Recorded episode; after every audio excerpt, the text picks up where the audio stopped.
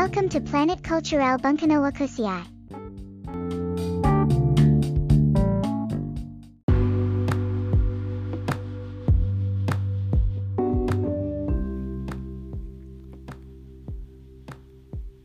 始まりましたプラネットクルチュレル文化の惑星パーソナリティのミントです今回はイギリス出身のアーティストジャミロクワイをテーマにお送りしますジャミロクワイはご存知の方も多いと思うので詳しいことは Wikipedia とかにも載っているのであのはしょってしまったりすると思うんですがジャミロクワイはバンドという形でリードボーカルの JK のソロユニットになるんですね。JK を中心としたジャミロクワイがあってでその JK のステージネームというかゲーム芸名ステージ上のネームというか芸名なんですね。日本でいうとうんトミー・フェブラリーとかあのブリリアント・グリーンの川瀬智子さんのソロユニットでトミー・フェブラリートミー・ヘブンリーとか。あと TM レボリューションの西川貴教さんみたいな感じですかね。あの音楽とか洋楽に詳しい人って本当に曲とかいろいろ知ってるじゃないですかね。ルーツとか。で私はそこまで詳しくないしこだわらないし基本そんなにそこまで聴く曲とか聴くアーティストに対して調べたりしないんですけれども。でジャズとボサノバももう本当に苦手だったりするんですよね。どちらかというと嫌いなんです。ただあの聞いてますって言えば多分そのジャズとかボサノバってすっごくおしゃれだと思うんですよね。でおしゃれに見られると思うんです。で多分そう言えばねおしゃれだと思われるんでしょうけれども、うん、私的にはもう難しいの一言で。で多分聴いている中にもあると思うんですよね。ジャズだったりボサノバだったり。でもあえてジャンルとしては言わないというか選ばない感じですね。でただジャミロクワイの音の様式はジャズのカテゴリーみたいなんですよね。アシッドジャズって言って1980年代にイギリスのクラブシーンから生まれたジャズの文化なんですけれどもこうジャズファンクとかあとソウルとかそういった影響を受けた音楽のジャンルって言われていてでここだけこのジャミロクワイというバンドはすごく好きだなって本当に思いますね。あのクラブミュージックとかもよくわからないんですけど音楽を作ってる子とかあと音楽好きの友達とかにこうおすすめの曲を教えてもらったりとかあとこう曲をいろいろ集めて何て言うんですかねプレイリストみたいなのとか教えてもらったりするんですけれどもジャミロクワイだけはこう自分で選んで好きだなっていいなって思った曲とか思ったアーティストなんですよね。ディスクユニオンとか HMV とかで聞いてあいいなと思ってなのでこう友達とかご縁のある人とかと音楽の話になってでジャズは知らないけど、ジャミロクワイは好き好きっていう話をすると意外とそういう方多かったりとかしてで話が盛り上がったりするので嬉しいですね。でジャミロクワイのアルバムって合計の売上枚数が世界世界中で3500万枚あるそうなんですよね。なんかそれってすごい数だなと思ってでその中でも私が一番好きな曲があって「スペースカウボーイ」という曲なんですけれどもあそうだそうだねそうですねあのこの前のインスタのリール投稿で選曲してますね。あの先にシングルとして先行発売されていてでその後に「スペースカウボーイの逆襲」っていうアルバムにも収められてるんですけれどもスペースカウボーイっていうネーミングセンスとかすごい最高ですよね。もう可愛いと思います。あんまりこう可愛い可愛いは日本の文化だと思うんですけれど本当にこの可愛いは正義だなというか無敵だなって思いますね。でこの曲はジャミロクワイがアメリカで初めてランキング1位となった曲なんですよね。歌詞には友達との関係がとても良好でで親愛し合える喜びを表現されている描写とかもあって JK て幼少期から頻繁に引っ越しをする暮らしをしていたそうなんですよね。で同じ学校に長く通ったりとか同じ友達とずっと遊べるっていう状況はなかったみたいなんですよね。でジャメロクワイを結成するってなった時にキーボードのキーボード担当のトビー・スミスと出会うんですけれどもでそのトビー・スミスとは本当に親友になってでデビューして1992-3年なんですけどその辺からずっとロンドンに同じ近くに住んででずっとあの親友というかあの友達としてもバンドとしてもやってきたんですけれどもそのスミスが2017年に亡くなってしまうんですよね若若40代だと思うんですけれども。で一昨年2022年のインタビューの時に JK がこうトビトビーそのトビー・スミスの電話番号とかメッセージとか全部消せないでそのまま保存しているとあのスマホに。でやっぱりそれだけこう長期的でいい関係だったんだなっていうのを思いますね。でちょうどそのトビー・スミスとデビューしたての頃にそのこの曲をこの曲というかそのスペースカーボーイですね私の好きなスペースカーボーイという曲を作ったりしているんですけれども当時1990年代のヨーロッパだとマリファナが合法であった国が結構多いんですよね。でその歌詞は JK がマリファナを吸いながら書いたそうなんです。精神が体から離れて宇宙にいるような感覚になっててで宇宙からこう地球上のその自分の体っていうんですかねそこに戻ってくるリターンみたいなことを歌っているということなんですけど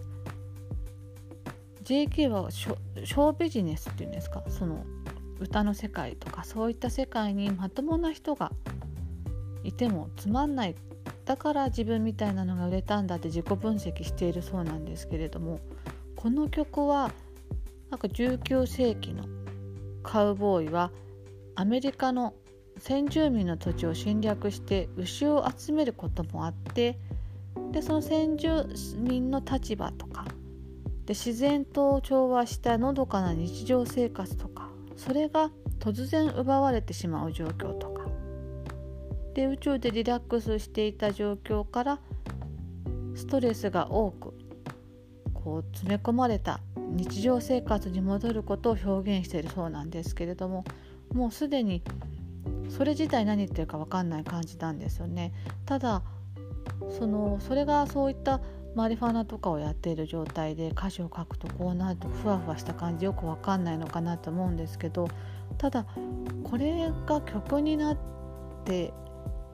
で表現された時にあ意外となんかよくわけわかんない歌詞でも可愛いじゃんねこの曲だとみたいな感じになるんですよね。本当になんかメッセージ性も特にこう押し付けてこないというか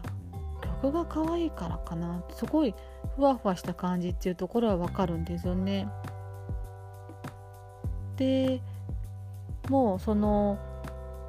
ジャベルクワイっていうバンドの名前も迫害されたアメリカ先住民に思いを込めて名付けられているんですけれども、まあ、音楽には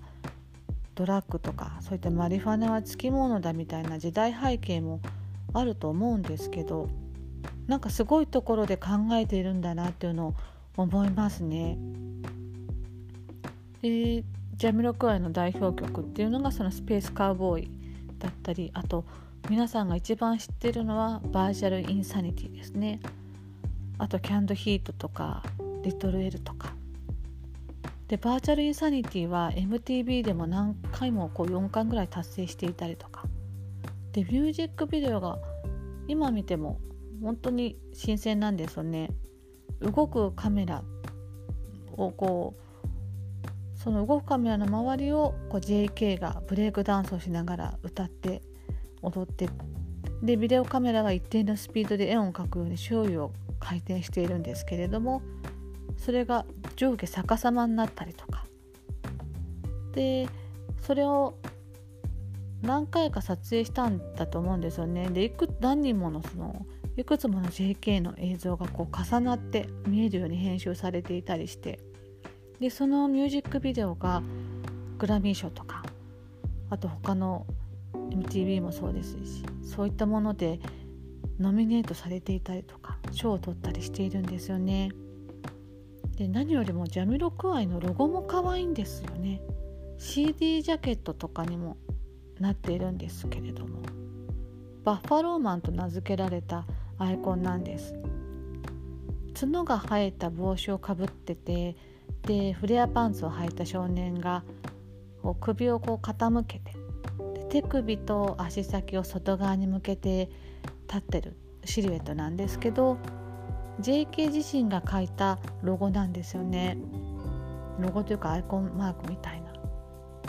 で作曲活動を始めるずっと前からこうふ普段から帽子ですね。大きな帽子をかぶっていたりとかしてたみたいなんですよね JK が。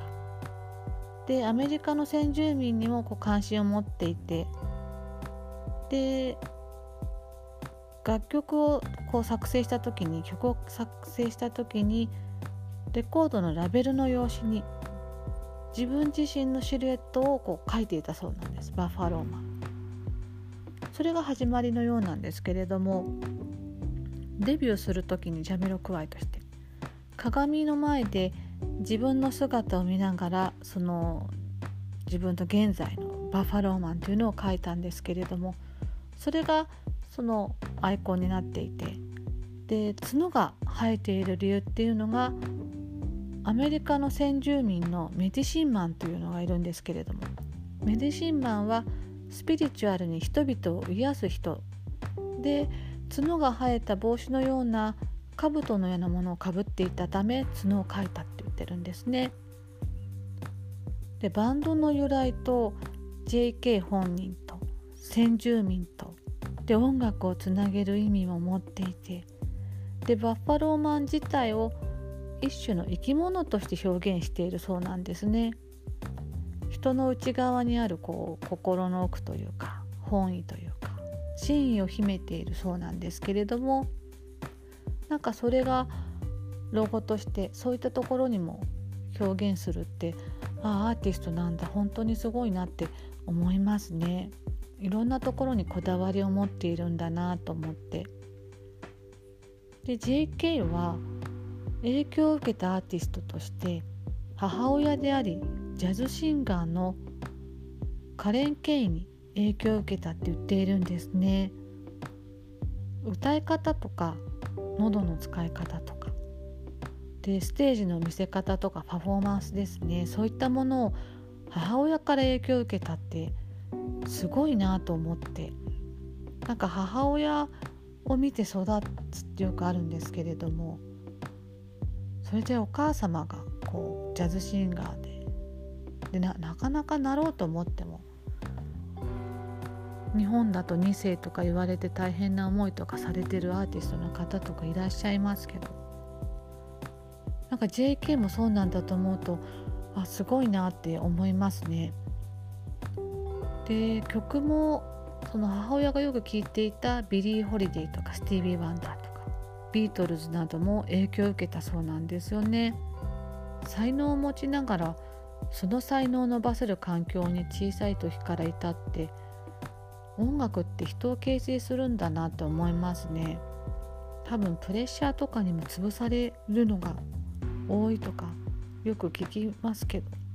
そういうのも大変なんだ向き不向きってあるのかなとか思いますよね。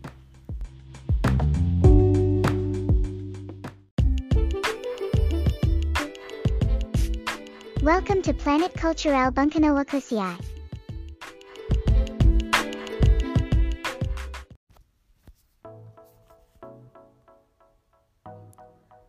ジャミロクワイの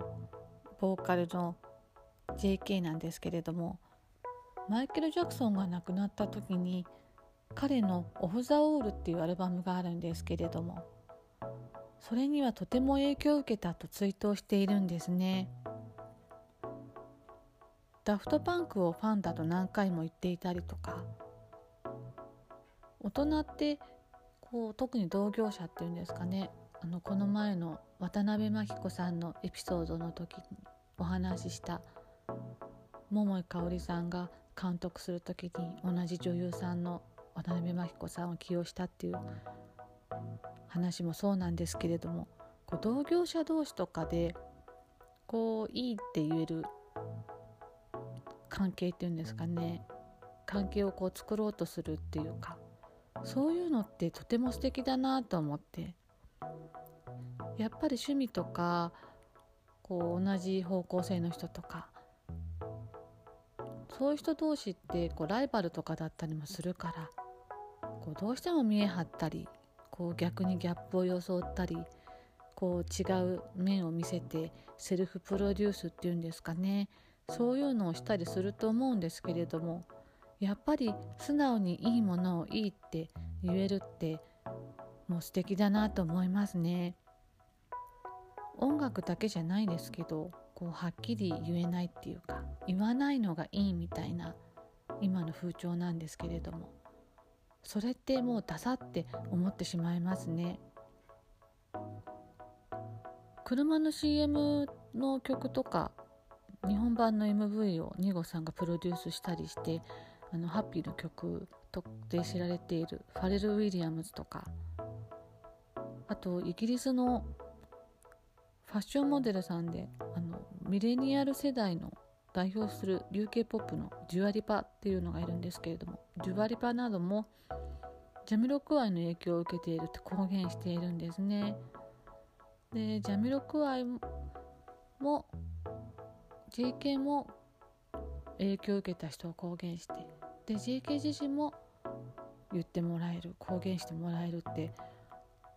音楽って人をつなげる力があるんだなって思いますね。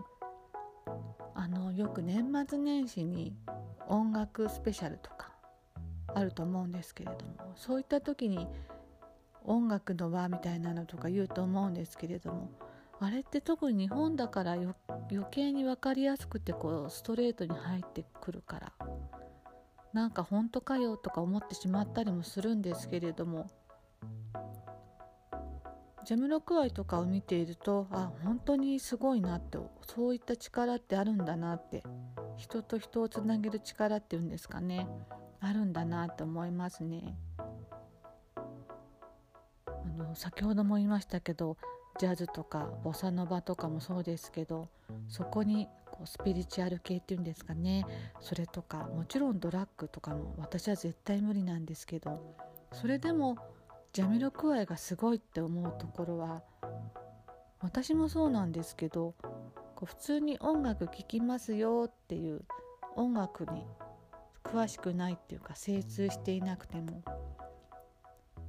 音楽を知らない人っていうんですかね。うん分かりやすく言うと家で一人クラブで踊り狂うっていうアラサーでもこうジャミロクワイの音楽を聴いてこう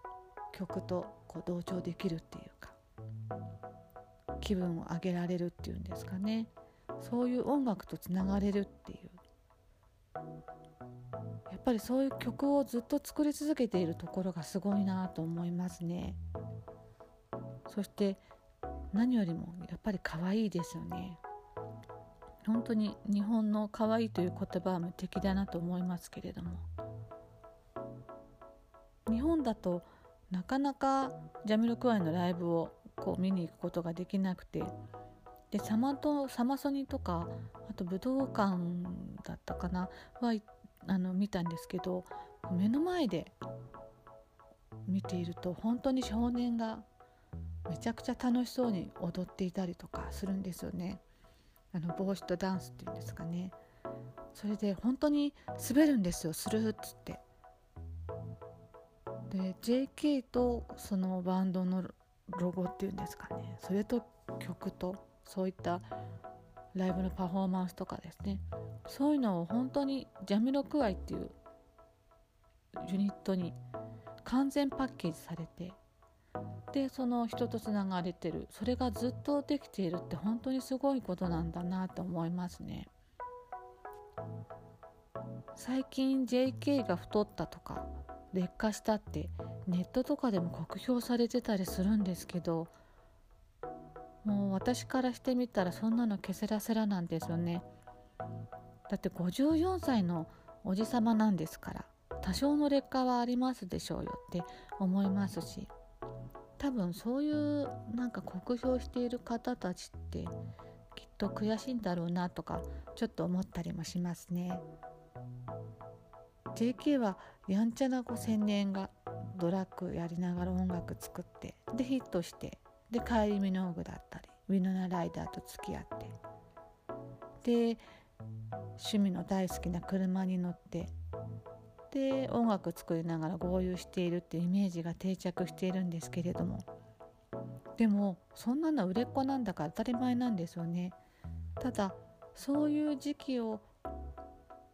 経て今は娘2人を持つ父親なんですこんな面白い人が父親って絶対にいいですよね面白いだろうなと思います